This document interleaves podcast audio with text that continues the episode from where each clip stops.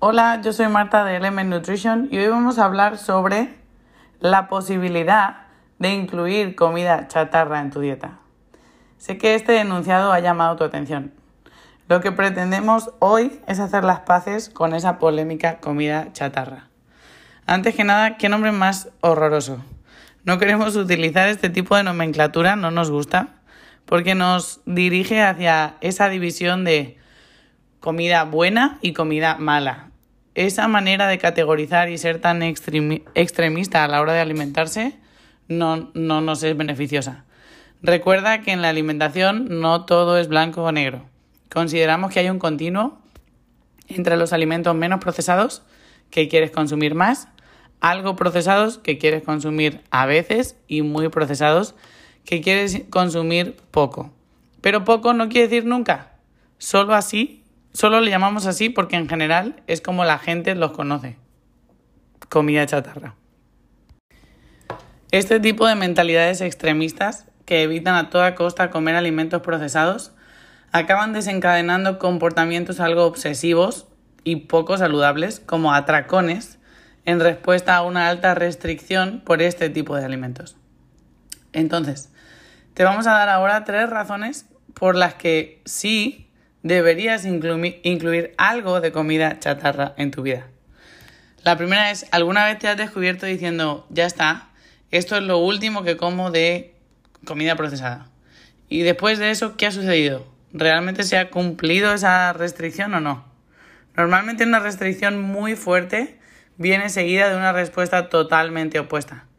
En cuanto rompes además ese ciclo de restricción, echas todo el trabajo por la borda y un donut que te comiste y digamos lo hiciste mal, o así es como lo consideras a veces, se convierte en tres o cuatro o cinco, porque ya que rompiste esa tendencia todo te da igual. Imagina qué pasaría si te permitieras comerte un cuarto de donut al día, si te dieras ese pequeño gusto cada día sin sentirte culpable. ¿Sería así más fácil mantenerte comiendo comida menos procesada? Probablemente sí, y además probablemente a, a largo plazo acabarías comiendo menos comida procesada y la disfrutarías mucho más sin tener ese sentimiento de culpa. El segundo punto es que no necesitas una perfección del 100% a la hora de alimentarte para progresar. Come una dieta compuesta de 70 o 80% de comida mínimamente procesada. Esa puede ser tu meta final y ya nunca más avanzar más allá de ese 70 o 80%. A medida que las restricciones aumentan, también lo hacen otros problemas como la obsesión por la comida, la ansiedad y los desórdenes alimenticios. Por eso, algunas dietas como If It Fits Your Macros o My Macros tuvo tanto éxito. Esa dieta lo único que te pedía es que comieras una cantidad de eh, macronutrientes, de cada uno de los macronutrientes, determinada, fuese de la fuente que fuese. Nosotros no queremos irnos a ese extremo, pero esa estrategia o esa dieta tuvo mucho éxito debido a la flexibilidad que suponía. Por último, cantidades razonables de comida chatarra, ojo, razonables, pueden incentivar tu salud. ¿Cómo? Tu bienestar general o global no depende únicamente de tu bienestar físico. Es decir, por suerte, lo único que necesitas controlar no es cómo te alimentas, sino muchas otras cosas para tener una buena eh, salud o bienestar global. Tu bienestar general considera varios aspectos o categorías, como por ejemplo tu bienestar social, tu bienestar físico, aquí entraría la parte de alimentación, tu bienestar existencial, emocional, ambiental y mental. Piensa en cada uno de estos aspectos o categorías como una pila. Hay algunas cosas que cargan esa pila y hay algunas cosas que la descargan. Obviamente, cuanto más carguemos esas pilas, mejor nos vamos a sentir en general en nuestro día a día. Incluso una misma acción en exceso puede tener distintos efectos. Por ejemplo, consumir comida chatarra, pero ahora en exceso, va a empeorar nuestro bienestar emocional, obviamente nuestro bienestar físico también, pero nuestro bienestar emocional e incluso podría traerte problemas de enfoque a nivel mental. La sensación de culpabilidad puede ser muy grande y drenar también nuestras reservas emocionales sintiéndonos mal por lo sucedido. Es ahí como ese bienestar emocional se descarga y a nivel mental podemos estar menos enfocados en una tarea. Puedes ayudar a minimizar los efectos negativos de la comida chatarra manteniendo buenos hábitos generales de salud, como te hemos estado diciendo en este programa durante todas las semanas. Pero aquí hay algo que la mayoría de la gente pasa por, alto. La comida chatarra en realidad puede cargar otras baterías, suponiendo que la consumas intencionalmente.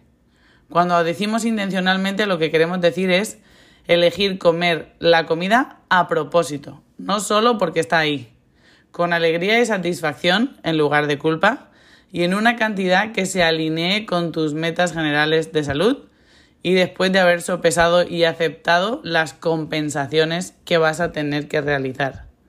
Haz todo eso y es posible que veas un aumento en tu salud social si consumes comida con un amigo o un ser, un ser querido, salud existencial, si esa delicia ilumina tu alma o tal vez esa comida que te prepara tu madre te hace sentir como en casa y en tu propia eh, cultura, la salud emocional, si es pequeña, la complacencia intencional te ayuda a sentirte contento o contenta, relajado, relajada y satisfecho, en lugar de privándote y resentido por no poder comer ciertas cosas.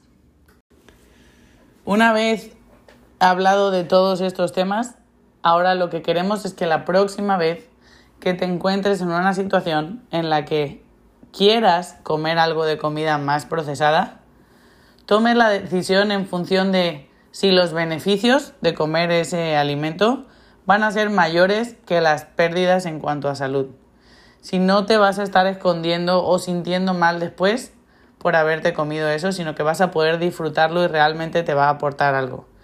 Sobre todo alguna una cosa importante que debes considerar es si ese alimento te supone una falta de control. Es decir, si comenzar a comer algo en concreto, detectas que trae consigo toda una cascada de ansiedad y, descontrol a la hora de seguir comiendo ese alimento. Si eso sucede, una de las cosas que puedes hacer es tratar de, por ahora, evitar las situaciones en las que comes ese alimento o incluso, si es que las vas a comprar, comprarlas en tamaños más reducidos para que cuando estés en casa y quieras consumir algo de eso, lo hagas con un límite. Por último, en la vida todo es cuestión de equilibrio. Así que toma decisiones de una manera sabia, sensata y considerando no solo tu salud física, sino todas las otras categorías que puedes encontrar en la salud en general. Recuerda, todo esto tiene el fin de tomar la mejor decisión en cada situación.